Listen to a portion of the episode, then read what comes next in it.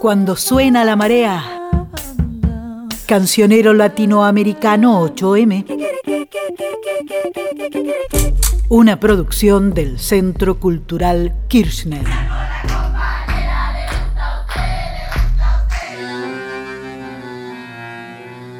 Se dice de mí.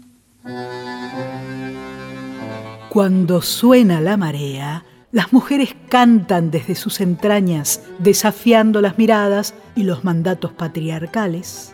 Las mujeres cantan como gritando, como llorando, como riendo, como acariciando. En este episodio de Cuando suena la marea, se dice, se dice de mí, de mí. Se dice de mí.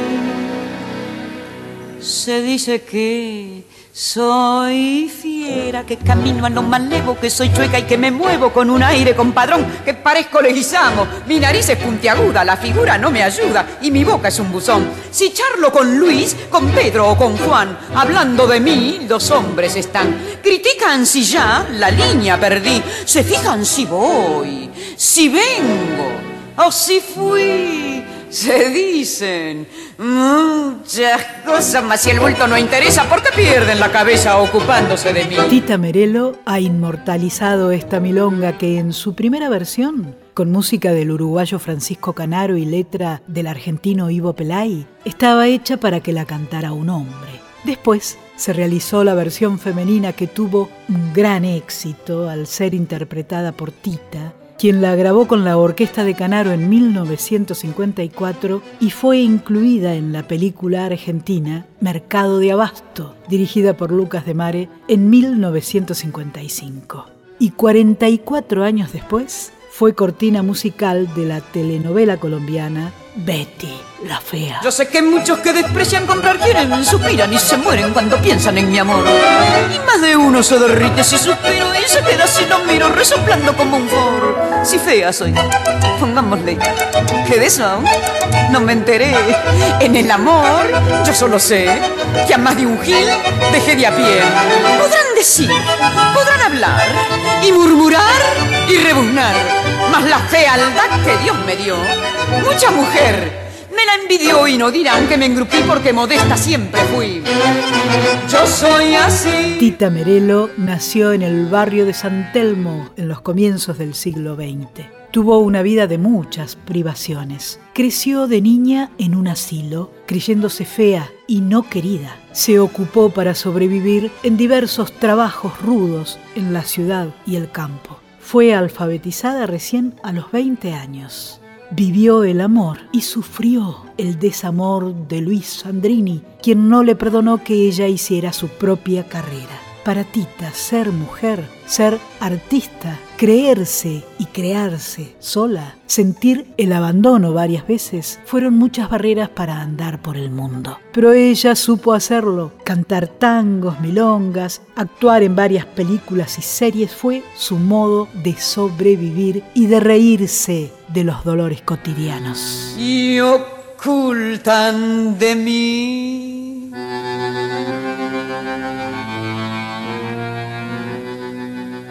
ocultan que yo tengo unos ojos soñadores, además otros primores que producen sensación. Si soy fiera sé que en cambio tengo un cutis de muñeca. Los que dicen que soy chueca no me han visto en camisón.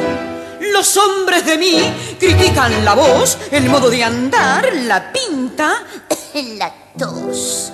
Critican si ya la línea perdí, se fijan si voy, si vengo o si fui, se dicen muchas cosas, mas si el bulto no interesa, ¿por qué pierden la cabeza ocupándose de mí? Las miradas estigmatizantes sobre los cuerpos y vidas de las mujeres, lesbianas, travestis, trans, funcionan de modo disciplinador. Buscan imponer la norma, un modelo hegemónico que es el lugar de la mujer blanca, heterosexual, flaca, rubia, con la que se construye el deseo del macho. Mujeres para otras, para el cuidado del otro, para el deseo del otro. Quienes son diferentes son consideradas y muchas veces se sienten inferiores. Sin embargo, la resistencia al patriarcado se pronuncia con diferentes voces, como la de la compositora, coreógrafa y diseñadora peruana, una de las principales estudiosas y difusora del arte afroperuano, Victoria Santa Cruz, autora, entre otros impactantes cantos y poemas, de este Me dijeron negra. Tenía siete años apenas, apenas siete años ¿Qué siete años?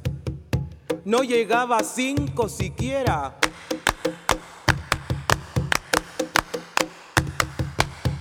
De pronto unas voces en la calle me gritaron negra. Negra, negra, negra, negra, negra, negra, negra. ¿Soy acaso negra? Me dije. Sí. ¿Qué cosa es ser negra? Negra. Y yo no sabía la triste verdad que aquello escondía. Negra. Y me sentí negra. Negra. Como ellos decían. Negra. Y retrocedí. Negra. Como ellos querían. Negra. Yo di mis cabellos y mis labios gruesos y miré apenada mi carne tostada y retrocedí. Negra. Y retrocedí. Negra, negra, negra, negra, negra, negra, negra. Negra, negra, negra, negra, negra, negra, negra, negra. Y pasaba el tiempo y siempre amargada. Seguía llevando a mi espalda mi pesada carga. Y cómo pesaba.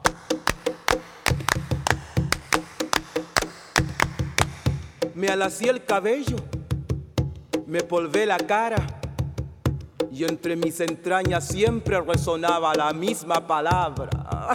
Negra, negra, negra, negra, negra, negra, negra. Hasta que un día que retrocedía, retrocedía y que iba a caer. Negra, negra, negra, negra, negra, negra, negra, negra, negra, negra, negra, negra, negra, negra, negra. ¿Y qué? ¿Y qué? Negra. Sí. Negra. Soy. Negra. Negra. Negra. Negra soy. Negra. Sí. Negra. Soy. Negra. Negra. Negra. Negra soy. De hoy en adelante no quiero laciar mi cabello. No quiero. Y voy a reírme de aquellos que por evitar, según ellos, que por evitarnos algún sinsabor llaman a los negros gente de color.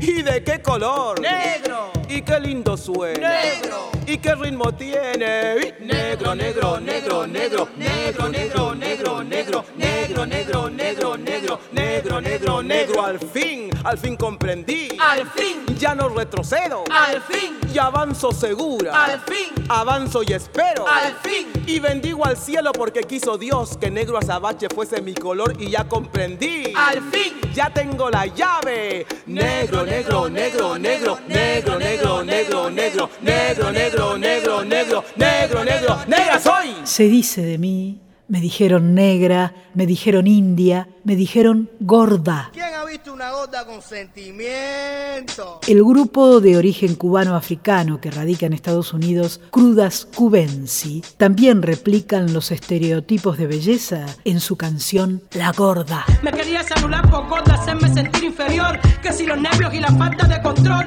qué horror. Yo experimento un profundo placer en un mundo lleno de muchas formas de mujer. A la alegría de la vida tenemos derecho. Las de más de 40 de cintura y 52 de pecho. Mira, la gorda llegó a tu casa, 180 avanza, me tengo confianza y a partir de ahora disfruta de la danza de esta gorda con su panza. Es pasa cruda que nunca tranza.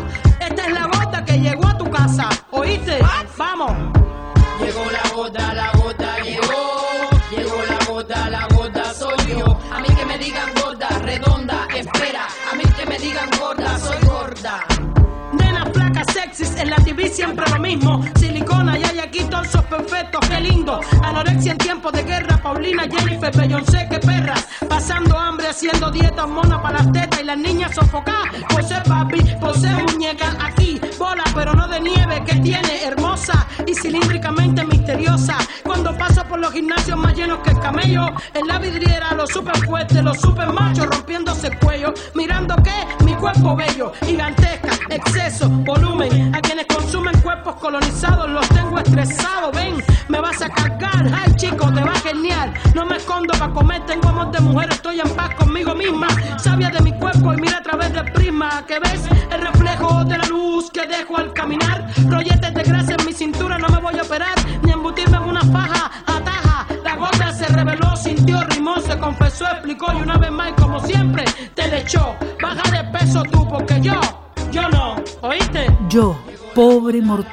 equidistante de todo. Yo, DNI 20.598.061. Yo, primer hijo de la madre que después fui, vieja alumna de esta escuela de los suplicios, amazona de mi deseo, perra en celo de mi sueño rojo, yo reivindico mi derecho a ser un monstruo, ni varón, ni mujer, ni XXI ni H2O, monstruo de mi deseo, carne de cada una de mis pinceladas, lienzo azul de mi cuerpo, pintora de mi andar. No quiero más títulos que cargar, no quiero más cargos ni casilleros a donde encajar, ni el nombre justo que me reserve ninguna ciencia. Yo, mariposa ajena a la modernidad, a la posmodernidad, a la normalidad, oblicua, visca, silvestre, artesanal, poeta de la barbarie, con el humus de mi cantar, con el arco iris de mi cantar y con mi aleteo, reivindico mi derecho a ser un monstruo y que otros sean lo normal. El Vaticano normal, el credo en Dios y la Virgísima normal, los pastores y los rebaños de lo normal, el honorable Congreso de las leyes de lo normal, el viejo Larus de lo normal.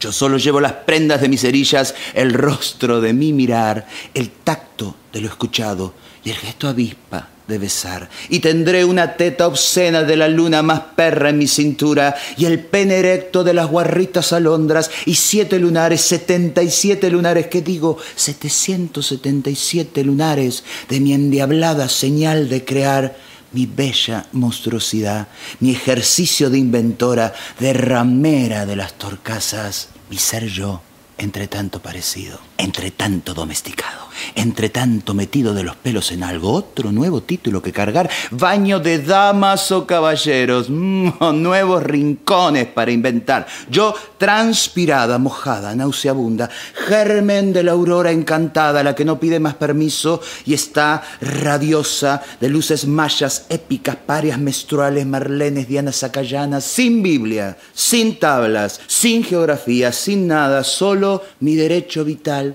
a ser un monstruo o como me llame, como me salga, como me pueda el deseo y las fucking ganas, mi derecho a explorarme, a reinventarme, a hacer de mí mutar mi noble ejercicio, veranearme, otoñarme, invernarme. Las hormonas, las ideas, las cachas, toda el alma. Amén. Amén. Susy Shock demandó así su derecho a ser un monstruo y así va deconstruyendo los mitos de lo que se dice y no se dice de los cuerpos disidentes, de lo monstruoso y de lo normal rompiendo mitos, pero también aprendiendo cuánto nos marcaron como parte de la cultura patriarcal, tanto como el mito griego de Casandra, que atraviesa la historia de la humanidad occidental, que canta y reencanta la uruguaya Laura Canoura, autora de esta canción. No me mires a los ojos que te vas a enamorar. Mientras pasen más los días, el peligro crece más. Busca una mujer cualquiera que no te haga padecer, que no piense, que no hable, que solo te dé placer yo soy Cassandra, yo soy Cassandra. La que adivina tu futuro, la que te carga en sus espaldas entre todos los caminos que tienes para elegir. No te cruces con el mío que te vas a arrepentir. Si quieres jugar con fuego, te lo tengo que advertir que no hay lágrimas que apaguen las brasas que yo encendí. Yo soy Cassandra, yo soy Cassandra. Cassandra, hija de Príamo, rey de Troya y de Écuba, tenía una enorme belleza, inteligencia y rebeldía. Cuenta el mito que el dios Apolo se enamoró perdidamente y a pedido de ella le dio el don de la profecía a cambio de su amor. Luego de recibir el don, Cassandra lo rechazó. Apolo entonces la maldijo con el castigo de no ser creída por nadie que escuchara sus palabras. Tenía el don de adivinar el futuro, pero se le quitó el don de la persuasión. Fue así como nadie creyó su advertencia sobre la caída de Troya y sobre el engaño que significaba el caballo de Troya, entre otras muchas de sus profecías. Cuando escapaba, ocultándose en el templo de la diosa Atenea, Casandra fue encontrada por Ajax, uno de los jefes griegos que llegaron dentro del caballo de Troya, y violada por él. Hay numerosas versiones de este mito que encierra, entre otros significados, que los dioses pueden hacer que la palabra de las mujeres, por más que tengan la verdad y aún el don de la clarividencia, no será creída. La belleza de la mujer se puede volver su debilidad frente a los hombres y a los dioses, y es también una amenaza para los hombres que se enamoran de ella.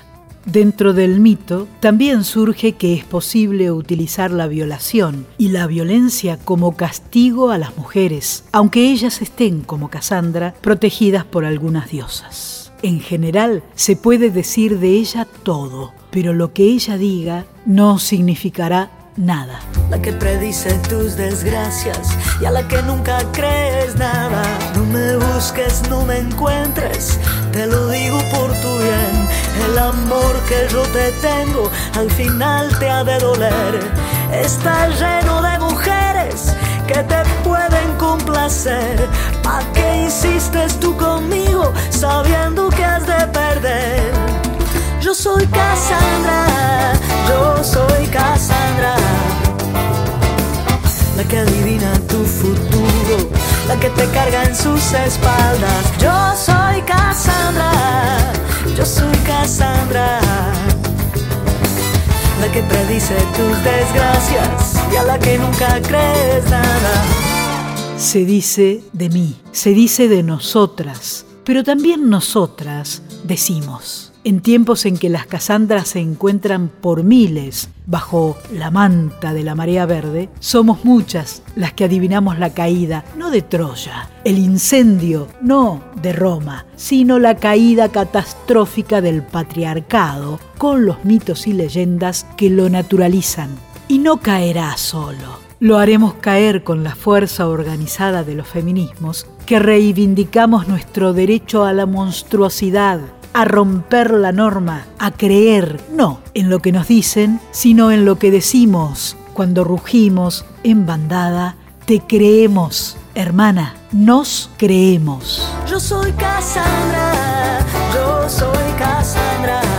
Así terminamos este episodio de Cuando suena la marea. Somos Liliana Daunes y Claudia Corol, hilando un cancionero feminista 8M. Se dice. Las Casandras monstruosas y rebeldes, abrazadas y reunidas, ya no seremos vencidas.